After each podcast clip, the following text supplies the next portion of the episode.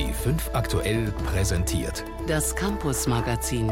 Jeden Sonntag um 15.35 Uhr. Einfach besser informiert. B5 aktuell.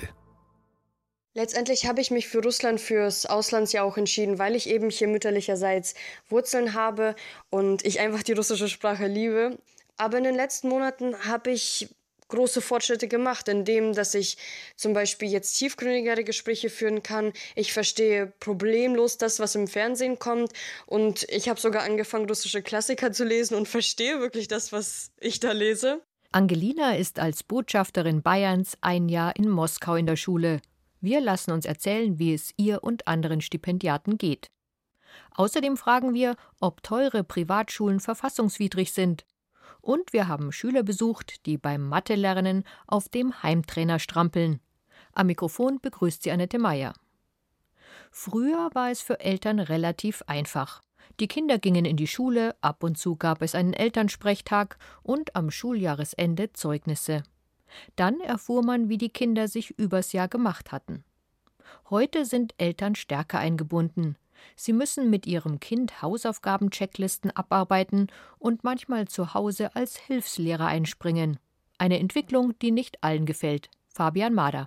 Die Anweisung ist ganz klar, dass die Eltern was tun müssen sollen, damit die Kinder das halt auch schaffen dann. Die Eltern können ja nicht bis oben hin ständig die Lehrkräfte vertreten oder mitarbeiten. Also wenn ich mir an meine Schulzeit erinnere, äh, da hat sich kein Mensch mehr oder weniger darum gekümmert. Ne? Mein Vater war in der Arbeit und, und meine Mutter war Hausfrau. Viele Münchner Passanten kennen das Problem. Wer heute Kinder auf die Schule schickt, gibt sie nicht mehr einfach an der Schulpforte ab. Hausaufgaben-Checklisten sind durchzuarbeiten, viele Eltern bringen sich Stoff extra nochmal bei, um als Nachhilfeassistenten ihren Kindern das Abitur zu ermöglichen. Aber wäre das nicht eigentlich Aufgabe der Schule? Für Andreas Ofenbeck vom Bayerischen Kultusministerium steht fest. Es wird jetzt, denke ich, kein Elternteil gezwungen, irgendeine Aufgabe in der Schule zu übernehmen, die primär von Lehrkräften zu erledigen ist. Also zum Beispiel eben die Stoffvermittlung. Das ist primäre Aufgabe der Lehrkraft. Aber gilt das in der Praxis wirklich noch?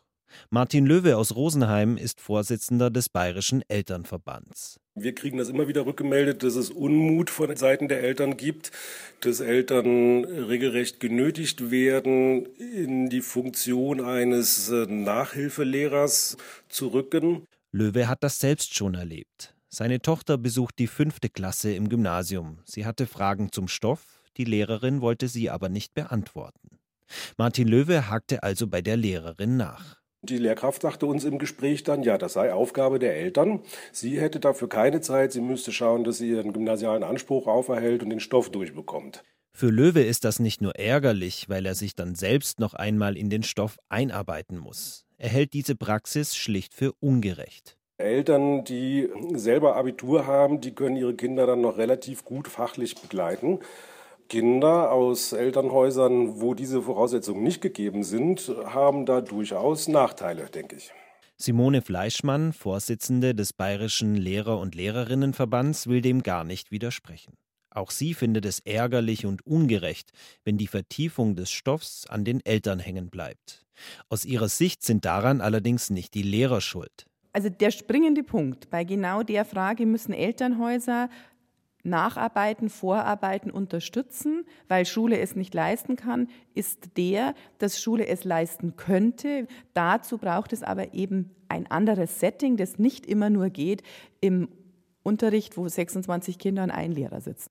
Lehrer könnten durchaus Schüler in kleinen Gruppen fördern und besser auf sie eingehen, aber dazu braucht es aus ihrer Sicht eben mehr Personal einmal verstehen alle 24 Kinder gleich alles und ich kann einfach weitermachen. Und dann gibt es eben viele Kinder, wo wir dann sagen, Mei, da müssen jetzt die Eltern helfen, Mensch, da müsste Nachhilfe her. Und genau an dem Punkt bräuchte es zusätzliches Personal, das in der Schule diese Förderung anbietet.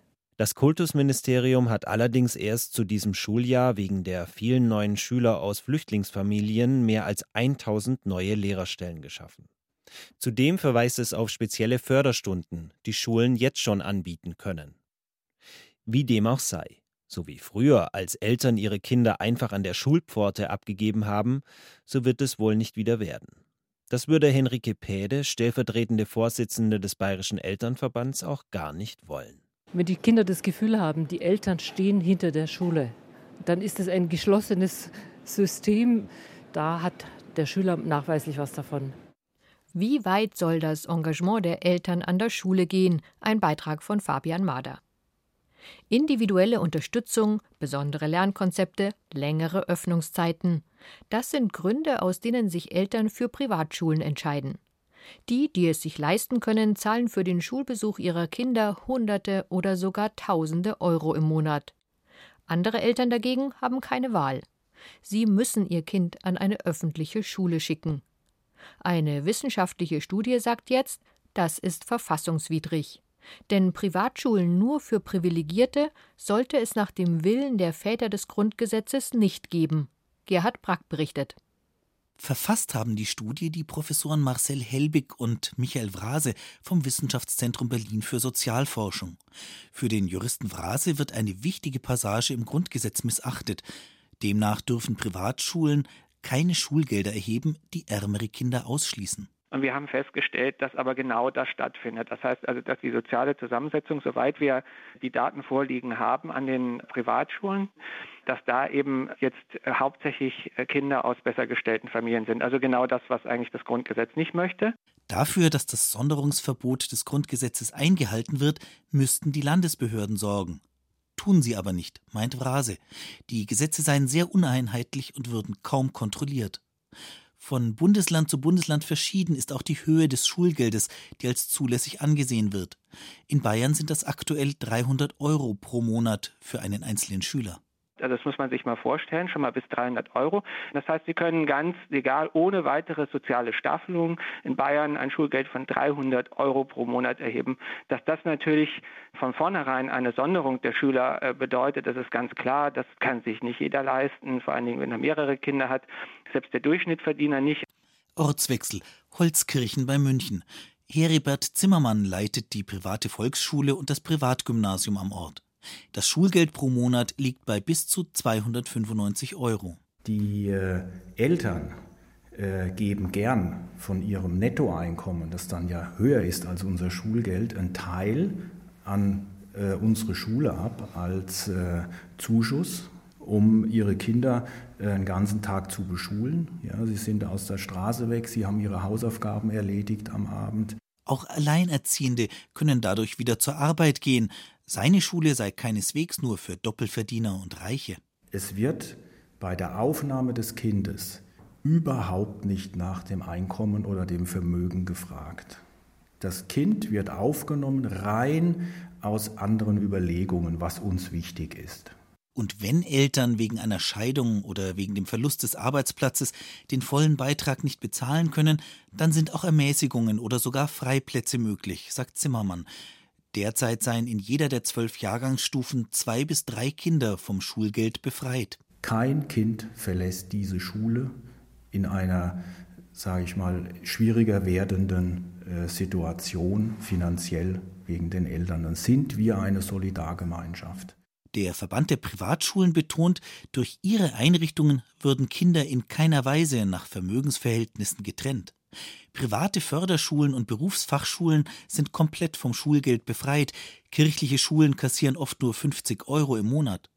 Wieder an anderen Schulen wird das Schulgeld gestaffelt, um auch für einkommensschwächere Familien offen zu sein. Das Kultusministerium teilt auf Anfrage mit, in Bayern sei generell kein Höchstbetrag für das Schulgeld festgeschrieben. Jede Schule werde überprüft und es komme immer auf den Einzelfall an. Der allerdings müsse viel stärker kontrolliert werden, verlangt Forscher Michael Vrase. Der Staat solle nur noch Schulen bezuschussen, die ganz klar das Sonderungsverbot einhalten, so seine Forderung. Also dass man eben sagt, ja, wenn eine Schule wirklich nur Schüler von Besserverdienenden aufnimmt, dann muss sie entsprechend mit der staatlichen Förderung gekürzt werden. Oder man muss eben, das sagt das Bundesverfassungsgericht in diesen Fällen, strikt kontrollieren und im Notfall auch die Genehmigung entziehen. Soweit allerdings will es in Bayern niemand kommen lassen. Privatschulen dürfen sich sozial nicht abschotten, Gerhard Brack berichtete. Radfahren und dabei Mathe lernen, das gehört für elf Fünftklässler in Aschaffenburg seit kurzem zum Schulalltag. Sie beteiligen sich an einem Pilotprojekt, das untersucht, ob dadurch ihre Konzentrationsfähigkeit steigt. Denn beim Strampeln auf dem Heimtrainer wird mehr Blut ins Gehirn gepumpt. Fasin Benam hat die Schüler in Unterfranken besucht.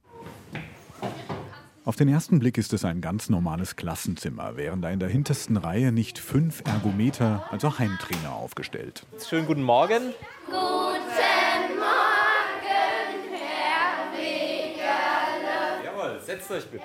Während Deutschlehrer Stefan Megerle die Klasse begrüßt, haben auch Wiebke, Felix, Marie-Susanne, Evelyn und Michel schon auf den Standrädern Platz genommen und beginnen zu strampeln.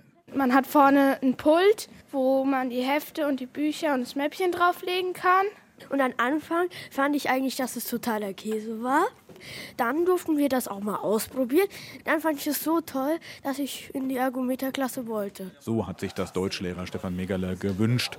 Auch er war anfänglich kritisch, als die Idee geboren wurde, am Dessauer Gymnasium eine Ergometerklasse einzuführen. Ja, das Ganze geht eigentlich auf ein österreichisches Projekt zurück von der Uni Wien. Und da hat man eben festgestellt, dass genau dieser Aufbau zu doch einer besseren Konzentrationsfähigkeit der Schüler im Unterricht führt, dass die Sauerstoffsättigung im Blut höher ist. Und bisher gibt es wirklich nur Positives zu berichten. Abgesehen mal von ein paar Schülern, die anfänglich Muskelkater im Allerwertesten bekommen haben, sind eigentlich alle zufrieden. Das ist ein bisschen komisch, wenn man während Unterricht Fahrrad fährt. Ich würde das empfehlen, weil es macht riesigen Spaß im Unterricht. Es macht aber nicht nur Spaß. Auch die Schüler spüren, dass sie beim Strampeln auf dem Ergometer tatsächlich irgendwie aufmerksamer sind. Es gibt während der Stunde immer mal wieder Kommandos, weil je mehr die sich konzentrieren, also wenn sie was zu tun haben, desto eher vergessen sie mal das Treten. Also ich sage gern mal weiter treten, schneller treten, so ein bisschen gebt den Sportlehrer auch in Deutsch der aber ein Auge zudrückt, wenn es um reine Schönschrift geht. Das ist, obwohl die Heimtrainer mit Podesten ausgerüstet sind, dann doch etwas schwierig. Die Schüler bekommen es aber eigentlich immer besser hin. Ähm, am Anfang war sie nicht toll, aber jetzt könnte man es vergleichen, aber man sieht schon einen kleinen Unterschied. Ähm, ja, man muss halt da hinten ein E hinschreiben, damit der Lehrer weiß, dass man auf dem Ergometer war. Die Schüler der Ergometerklasse sind mit Begeisterung bei der Sache. Allein das ist doch schon mal eine tolle Nachricht. Und weil das so ist, hat Lehrer Stefan Negerle auch keinen Zweifel daran, dass am Dessauer Gymnasium sicher fleißig weitergestrampelt werden wird. Ja, ich denke, dass es sich auf die Unterstufe beschränken wird, weil einfach die älteren Schüler ähm, mit Pubertät und allem, da wird es dann auch von der Disziplin, denke ich, ein bisschen schwierig auf dem Ergometer. Aber dass wir hier eine dauerhafte fünfte Klasse als Ergometerklasse haben, das denke ich nach den ersten Erfahrungen schon. Ich auch. Ich will, ich muss Bewegung im Klassenzimmer, ein Beitrag von Farsin Benam. Noch fünf Tage, dann beginnen für die bayerischen Schüler die Weihnachtsferien. Endlich mal wieder ausschlafen und chillen zu Hause. Zum ersten Mal nicht daheim sind Austauschschüler wie die 15 Stipendiaten, die heuer als Botschafter Bayerns ein Jahr im Ausland verbringen. Im Sommer sind die Schülerinnen und Schüler mit dem Programm des Kultusministeriums aufgebrochen. Ute Rauscher hat zwei von ihnen gefragt, was sie bisher erlebt haben in Russland und Brasilien. Der rote Platz, die bunten Zwiebeltürme der Basiliuskathedrale und klirrende Kälte. Moskau entspricht in diesen Tagen ganz dem Klischee und mittendrin die 15-jährige Angelina Keller aus der Nähe von Nürnberg. Nach drei Monaten in der russischen Hauptstadt steht für sie fest, die russischen Schulen und die deutschen Schulen, das sind zwei verschiedene Welten. Angefangen bei den Klamotten. Hier gibt es zum Beispiel einen sogenannten Dresscode und ich war daran ja gar nicht gewöhnt, dass zum Beispiel die Jungs alle immer in Anzügen kommen und die Mädchen in Röcken und Kleidern, selbst bei minus 15 Grad. Die Schüler sind aber nicht nur schick, sie sind auch sehr höflich. Denn die Lehrer sind streng und die Anforderungen, zumindest an ihrer Schule, hoch, erzählt Angelina. Zwar hat die Nürnbergerin von ihrer Mutter etwas Russisch gelernt, aber in den naturwissenschaftlichen Fächern musste die Zehnklässlerin viel nachholen. Algebra, Geometrie, Chemie, also ich saß wirklich sehr oft und lange am Tisch. Mittlerweile ist es so, ich verstehe die Aufgabenstellungen. Die Lehrer haben sich an mich schon gewöhnt. Also sie geben mir auch individuelle Aufgaben oder erklären mir zehnmal irgendwas, damit ich es verstehe. Und dafür bin ich wirklich dankbar. Ganz anders ergeht es Dario Böttger aus Marktoberdorf im Allgäu. Er verbringt sein Jahr als Botschafter Bayerns in Brasilien. In seinem Internetblog beschreibt Dario sein neues Leben in einer 100.000 Einwohnerstadt im Bundesstaat Bahia im Osten des Landes trotz schlechter Internetverbindung, wie er berichtet. Seine erste Gastfamilie wohnte mit zwei Hunden und einem Papagei in einem kleinen Häuschen und auch in der Schule ging es recht eng zu. Meine Klasse hat 50 Schüler gehabt. Wir waren sehr, sehr aufeinander gesessen. Es gab auch keine Gänge, wenn man ganz hinten saß und aus dem Klassenzimmer raus musste. Der Eingang ist vorne. Dann musste man über die Tische drüber krabbeln, weil einfach kein Platz war. Das Ganze ist auch sehr anstrengend, weil die Lehrer sich nicht unbedingt sehr gut durchsetzen und dann kann es schon passieren, dass einfach die komplette Stunde alle nur Party machen, obwohl eigentlich gelernt werden sollte. Für Dario ist das alles nicht so dramatisch. Er hat seinen mittleren Schulabschluss bereits in der Tasche. In Brasilien wollte er vor allem Portugiesisch lernen und Fußball spielen. Aber gerade sportlich wurde er enttäuscht. Man spielt jedes Mal wieder mit anderen Leuten zusammen. Also ist man sozusagen mehr auf sich selbst fixiert als auf die Mannschaft. Das Ganze geht sehr viel härter zu. Es ist sehr unfair, wirklich. Das regt mich sehr auf, weil ich eigentlich erwartet hatte, dass sie hier viel mehr mit Tricks arbeiten, so wie man sich es von Brasilien vorstellt. Aber Dario ist optimistisch. Mittlerweile spielt er zweimal die Woche Fußball in einem der wenigen Clubs von hier mit Rasenplatz und das bei 40 Grad im Schatten. Außerdem hat er die Familie gewechselt und hat jetzt sechs Gastbrüder, alle Fußball verrückt. Das Portugiesisch geht ihm mittlerweile leicht über die Lippen, erzählt er. Angelina in Moskau hat ihr Russisch perfektioniert. Im Unterricht liest und versteht sie die Klassiker jetzt im Original, meint die 15-Jährige stolz. Mit Freunden kommuniziert sie, wie die anderen Jugendlichen auch, meist über eine Art russisches Facebook oder sie telefoniert, auch in der Schule. In der Schule ist es nämlich so, dass man sein Handy anhaben darf. Man darf im Unterricht ja schreiben, man darf aus dem Klassenzimmer gehen und jemanden anrufen. Also das ist kein Problem. Offenbar drücken die Lehrer hier wohl ein Auge zu und sind nicht ganz so streng. All ihre Erlebnisse halten Dario und Angelina in Erfahrungsberichten fest. Das ist eine ihrer Aufgaben als Botschafter Bayerns. Die andere, sie sollen zwischen den Kulturen vermitteln. Angelina ist mit ganzem Herzen dabei. In meiner Klasse haben schon alle mindestens Guten Morgen, Dankeschön und Bitteschön gelernt und sie finden das total interessant und ich bin wirklich froh, dass ich als Botschafter Bayerns gekommen bin. Wer sich für das Stipendienprogramm Botschafter Bayerns interessiert, kann sich ab sofort für die nächste Runde 2017 bewerben. Infos gibt's beim Kultusministerium und bei der Austauschorganisation Youth for Understanding. Zur Wahl stehen 13 Länder, zum Beispiel auch Indien, Südafrika, Bulgarien, Polen oder die Slowakei. Camarino ist ein mittelalterliches Universitätsstädtchen in Italien, an der Grenze zwischen den Marken und Umbrien. Die Uni dort gehört zu den ältesten der Welt, gegründet 1336. Seit dem Erdbeben Ende Oktober sind die historischen Gebäude zum Teil zerstört, zum Teil einsturzgefährdet. Trotzdem wollen Studenten und Dozenten den Studienbetrieb so schnell wie möglich wieder aufnehmen. Tassilo Forchhammer berichtet. Bis zum 27. Oktober war Camarino eine junge, lebendige Stadt mit uralter Geschichte. Fast 7000 Einwohner und rund 6000 Studenten. Nun ist das komplette Zentrum von Camarino rote Zone, wie ausgestorben, wegen akuter Einsturzgefahr nur mit Ausnahmegenehmigung betretbar. Besonders hart hat es die Universität getroffen, klagt deren stellvertretender Rektor Claudio Pettinari. Die Repräsentationssäle, die Fakultät der Rechtswissenschaften, Kursräume für die Informatik, 50 Hörsäle, sechs Labors für den Unterricht, all das werden wir lange Zeit nicht benutzen können. Eine Universität im Ausnahmezustand. Immerhin gibt es neben den historischen Unigebäuden noch einen modernen Campus am Rande der Stadt. Erdbebensichere Gebäude, die das jüngste Beben folgenlos überstanden haben. Dort müssen jetzt alle zusammenrücken. Seit dieser Woche finden wieder Vorlesungen statt, vielfach vor fast leeren Rängen, was nicht heißt, dass die Uni keine Studenten mehr hätte. Man muss sie nur anrufen. Christina Scattoni sitzt mehr als 70 Kilometer von Camarino entfernt in der Wohnung ihrer Familie. Lezione Heute war die erste Vorlesung, die man auch im Streaming, also online verfolgen konnte in der Aula oder am Computer zu Hause. Alle Hörsäle sind verkabelt und jeder von uns kann sich entsprechend dem Stundenplan mit seiner Vorlesung verbinden.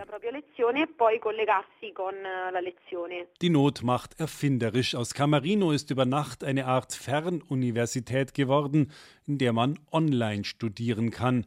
Der wichtigste Grund ist fehlender Wohnraum. Etliche Studentenbuden liegen in der roten Zone. Viele andere Zimmer, die bisher an Studenten vermietet wurden, dienen jetzt als Notquartiere für obdachlos gewordene Einheimische. Was soll's, werden sich manche denken, junge Menschen können schließlich auch anderswo studieren. Ein Gedanke, der den Betroffenen allerdings überhaupt nicht gefällt. Wir sind der Stadt und der Universität sehr verbunden. Wir halten sie für eine der besten, sowohl didaktisch als auch organisatorisch. Deshalb wollen wir, dass sie wieder loslegt und können sie nicht im Stich lassen. Il futuro non crolla, die Zukunft bricht nicht zusammen, so lautet der neue Leitspruch der Universität mit dem sich auch Rebecca Bucciardini identifizieren kann, die wir über WhatsApp bei ihrer Familie an der Adria erreichen. Ein Wechsel an eine andere Uni kommt auch für sie und ihre Freunde nicht in Frage. Camerino ist wie eine zweite Familie, das geht ins Herz. Ich könnte nicht wechseln, auch wenn ich zugeben muss, dass ich ein bisschen Angst habe. Das hindert mich aber nicht zurückzukehren. Was in Camerino passiert ist, kann auch anderswo in Italien oder auf der Welt passieren. Wir wollen nicht wechseln. Und die Unileitung stellt erstaunt fest, dass ein Erdbeben auch Gutes bewirken kann. Professor Pettinari hat große Veränderungen bemerkt. Nach diesem Erdbeben bin ich viel erwachseneren Menschen begegnet, Menschen, die viel reifer waren, die dem Nächsten Hilfe anboten, eine Gemeinschaft, die ganz sicher verletzt ist, die aber auch versucht, nach vorne zu schauen. Das gilt auch für die Uni insgesamt, die der italienischen Regierung vorgeschlagen hat, in Camarino ein wissenschaftliches Kompetenzzentrum für Erdbebensicherheit aufzubauen. Davon könnte die gesamte Region profitieren. Studieren nach dem Erdbeben. Mit diesem Beitrag geht das Campus Magazin für heute zu Ende. Im Studio war Annette Meyer.